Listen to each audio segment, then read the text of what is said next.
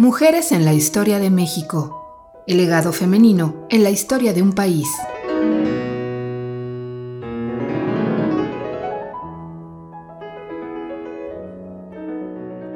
Guillermina Bravo.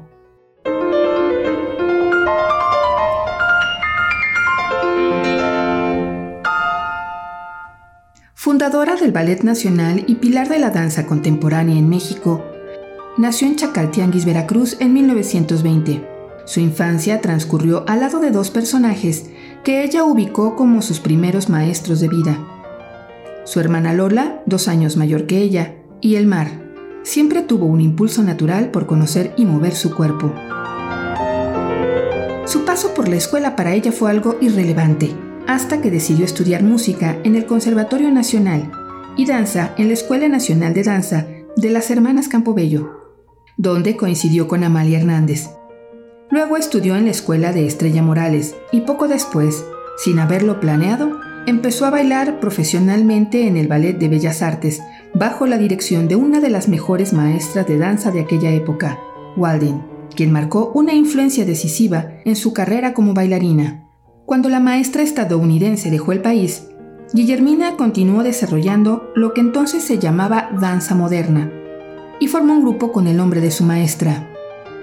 Después fue seleccionada por Carlos Chávez y Ana Merida para formar la Academia de la Danza Mexicana, y más adelante su interés personal la llevó a dejar los desmanes burocráticos de aquel puesto para formar junto a Josefina Lavalle el Ballet Nacional de México, grupo dedicado a la explotación y creación de la danza moderna, independiente artísticamente hablando, pero apoyado por el Instituto Nacional de Bellas Artes. El Ballet Nacional dirigido por Guillermina Bravo, desde su fundación en 1948 hasta su clausura en 2006, fue consolidado con el paso del tiempo hasta llegar a ser una de las compañías de danza más importantes de México. En el camino, convencida de la necesidad de incorporar una técnica corporal más sólida, viajó por el mundo y especialmente a Nueva York, donde aprendió varias técnicas hasta adoptar el método de Martha Graham, introdujo a México en 1963. Con el tiempo, también fue afianzando su idea de la danza y sus objetivos en ella. Crear obras actuales que expresaran los secretos de la vida a través de la elaboración del movimiento.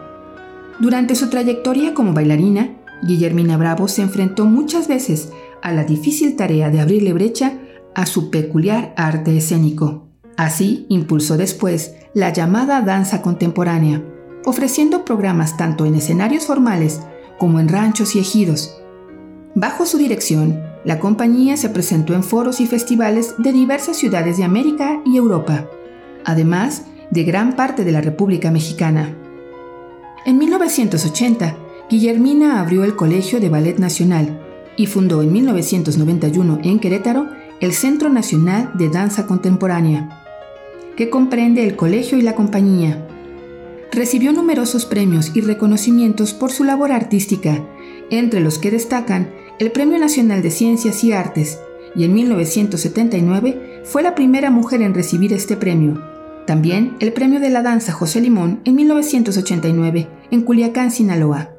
Además, obtuvo la distinción de la Asociación de Críticos y Cronistas Teatrales en 1976, que justo a partir de ese año empezó a llamarse Premio Guillermina Bravo. A finales de los 90 dejó de bailar y ya sin su propio cuerpo como modelo, pronto también dejó de crear coreografías.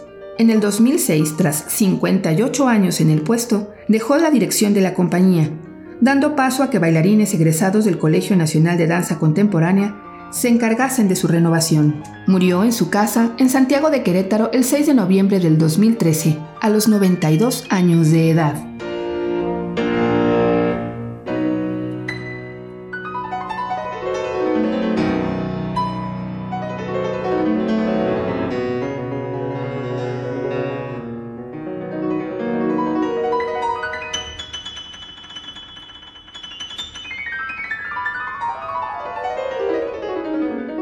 Mujeres en la historia de México. El legado femenino en la historia de un país.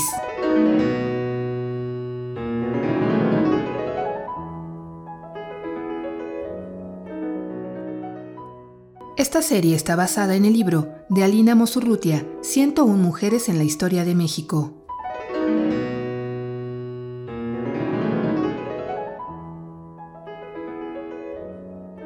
Esta es una producción de Radio Universidad de Guanajuato. Producción Itzia Ruiz. Locución Ana Robles e Itzia Ruiz.